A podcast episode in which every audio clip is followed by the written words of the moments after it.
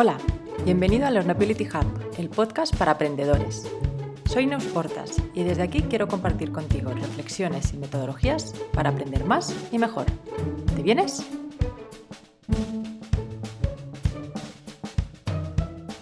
Hola, hoy quiero hablarte de la memoria, de qué es y de qué no es, o más bien, qué es también la memoria y por qué es tan importante la memoria a la hora de aprender. Esto es importante porque últimamente la memoria tiene muy mala prensa cuando se vincula a aprendizaje. Parece que memorizar sea repetir hasta la saciedad, hasta que ya nos lo hemos aprendido. Bueno, más bien hasta que somos capaces de repetirlo, ¿verdad? A todos nos recuerda esa manera de estudiar en la que memorizábamos para luego soltarlo y olvidarlo. Parece que memorizar sea solo almacenar, almacenar datos. Y de ahí supongo que surgen propuestas como esa de conectar nuestro cerebro a un ordenador para tener acceso directo a una base de datos infinitamente más grande de la que somos capaces nosotros de recordar por nosotros mismos, claro. El tema está en que memorizar no es solo almacenar datos así porque sí. Ni para memorizar solo hace falta repetir. En realidad la memoria funciona de otra manera y es lo que te quiero contar hoy. Lo que comúnmente entendemos como memoria es en realidad la memoria a largo plazo. Pero para llegar ahí hay que potenciar otra memoria, que es la memoria de trabajo o memoria operativa, que no es exactamente la memoria a corto, aunque está cerquita. La memoria a corto sería ese almacenamiento temporal muy corto de la información. La memoria de trabajo, en cambio, es la que nos permite trabajar el contenido, elaborar y manipular la información. Se podría definir como el conjunto de procesos que nos permiten el almacenamiento y manipulación temporal de la información para realizar tareas cognitivas complejas como la comprensión del lenguaje, la lectura, las habilidades matemáticas, el aprendizaje o el razonamiento, que simplificado vendría a ser la capacidad de trabajar con diferentes elementos para desarrollar una tarea. Vamos, que es todo eso que tenemos en la cabeza cuando estamos trabajando o aprendiendo. La memoria de trabajo fue definida en 1974 por Alan Battley y es importante entender que se encuentra situada sobre todo en el hipocampo. Hay un estudio muy conocido, es casi el, primer estudio que se realizó eh, con un paciente para entender cómo funciona el, cerebro y la memoria. Y fue el caso de un paciente al que se ha llamado HM, que a este individuo se le extrajo parte del hipocampo, casi todo el hipocampo, vamos, se succionó, para evitar unas fuertes crisis epilépticas que tenía ocasionadas por un accidente de bici que había tenido de pequeño. El experimento consistió, como te digo, en succionar el hipocampo, que era donde tenía el foco epiléptico.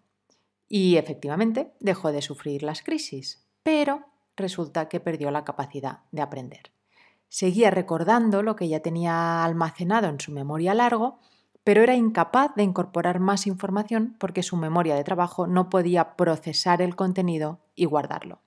Este individuo eh, vivió hasta los ochenta y pico y aportó muchísima, muchísima información a la neurociencia. Cosas interesantes sobre la memoria de trabajo. Lo primero es entender que su capacidad es limitada solo almacenamos unos 7 elementos, más menos 2, es decir, entre 5 y 9.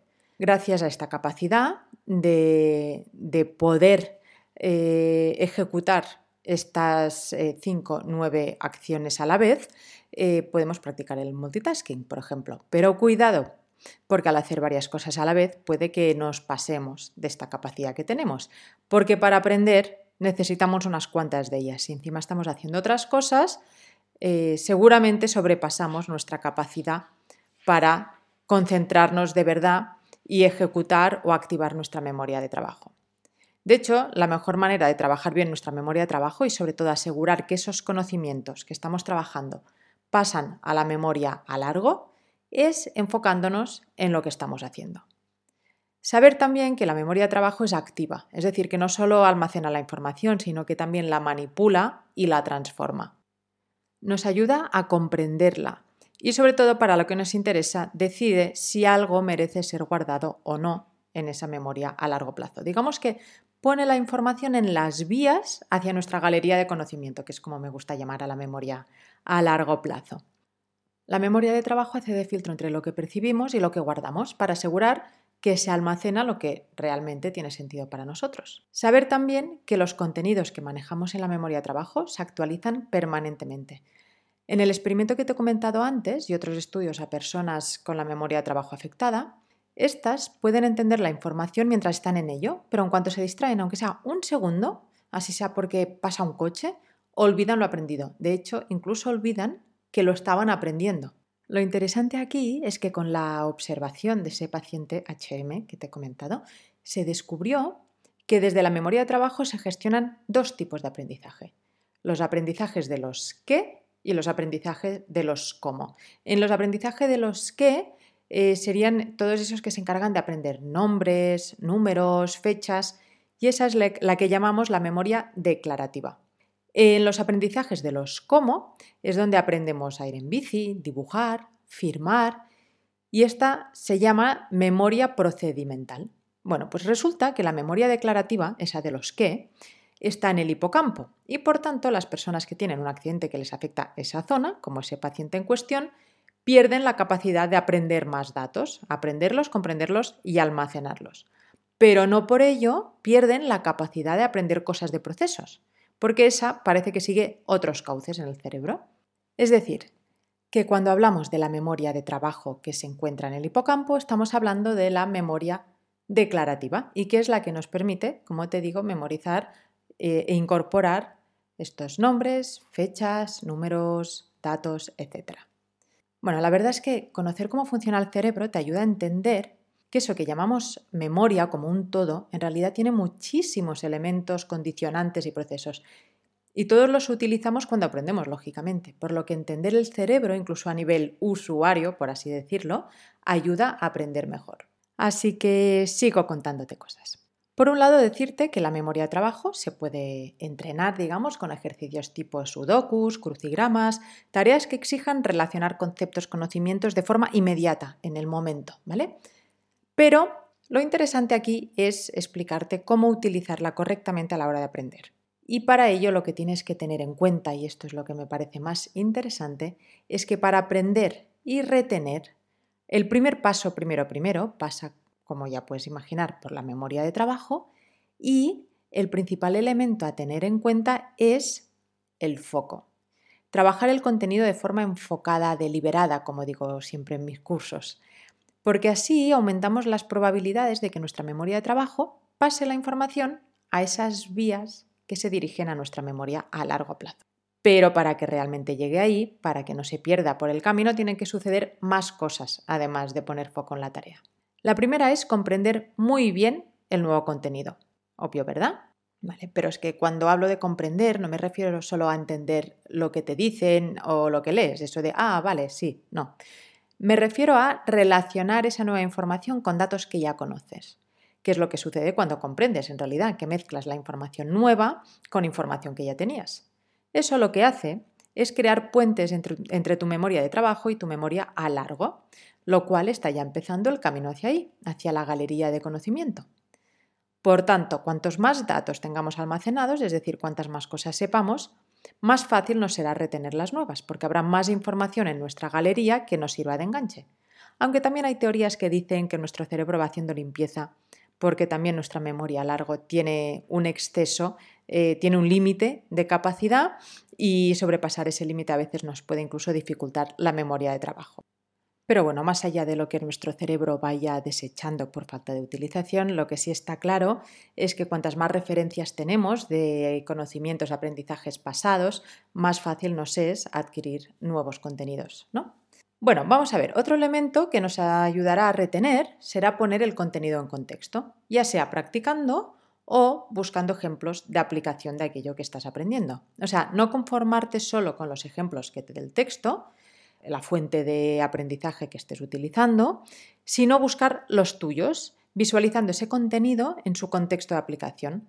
Esto, de nuevo, manda información al cerebro de que esa información la vas a necesitar. Le recuerdas que eso es importante. ¿Acaso eres capaz de recordar alguno de esos temas que nos contaron en el cole y nunca supimos para qué servían? Difícilmente. Si no sabes cuándo vas a usar una derivada, ¿para qué la voy a guardar? Piensa el cerebro, si no sé qué voy a hacer con ella. Es como guardar en la despensa un alimento que ni siquiera sabes cómo se cocina. O aprendes algún plato para usarlo o te lo inventas, pero tenerlo ahí para ocupar espacio no tiene sentido. Pues eso mismo piensa nuestro cerebro de las cosas para las que no entiende cuándo o para qué las va a usar. Y como acostumbra a optimizar bastante el espacio y el acceso a la información que le damos, pues si no ve muy claro que eso vayamos a usarlo en algún momento, lo borra. Así que contextualizar y enseñarle a tu cerebro que tienes claro cuándo se va a usar y argumentarle que lo vas a necesitar en algún momento, le da motivos para guardarlo. El tercer elemento sería la repetición de la información. Ahora sí, ahora viene la repetición, pero ojo, antes se tienen que haber dado los otros dos. No sirve de nada memorizar sin haber comprendido, pero una vez lo hemos comprendido, y así, hay que revisar el contenido. De nuevo, recordárselo al cerebro, porque si solo lo usamos una vez, no registra esa info como importante. No necesitamos guardar algo que no vamos a usar otra vez. El cerebro, como te he dicho, automatiza todo lo que puede. Y si no cree que vayas a usarlo, no lo guarda. Y algo que solo has usado una vez, la verdad, no debe ser tan necesario como para guardarlo en la galería. Así que debemos repetirla de vez en cuando para avisar de que sí, de que la vamos a usar más veces. Y dentro de esta repetición, a poder ser, espaciar cada vez más esta repetición. Primero, al día siguiente, revisas eso que has aprendido, leído, lo que sea. Luego, a la semana. Después, a los 15 días. Se trata en realidad de casi apurar hasta el momento en que nuestro cerebro iba a olvidarlo, a desechar la información, para decirle, eps, no, no lo olvides, esta información es importante. De este modo añadimos eslabones cada vez más grandes desde nuestra memoria de trabajo hacia la memoria a largo plazo. Así que si quieres aumentar tu capacidad de retención cuando estés aprendiendo algo, recuerda que no va de repetir, repetir, repetir, sino de aprender deliberadamente, de enfocarte en lo que estés haciendo, de profundizar en el contenido, practicar o visualizar lo aprendido y luego, luego y así, repetir para afianzar. Potenciando la memoria de trabajo aumentarás considerablemente tu memoria a largo y a partir de aquí podrás trabajar para potenciar aún más tu memoria a largo plazo, que es a la que nos referimos normalmente cuando hablamos de tener memoria. Pero esto te lo cuento otro día, que esto de la memoria da para muchos podcasts. Ahora lo importante es que recuerdes que para mejorar la memoria no hay que repetir más, sino comprender mejor. Hasta la semana que viene, aprendedores. Gracias por escuchar.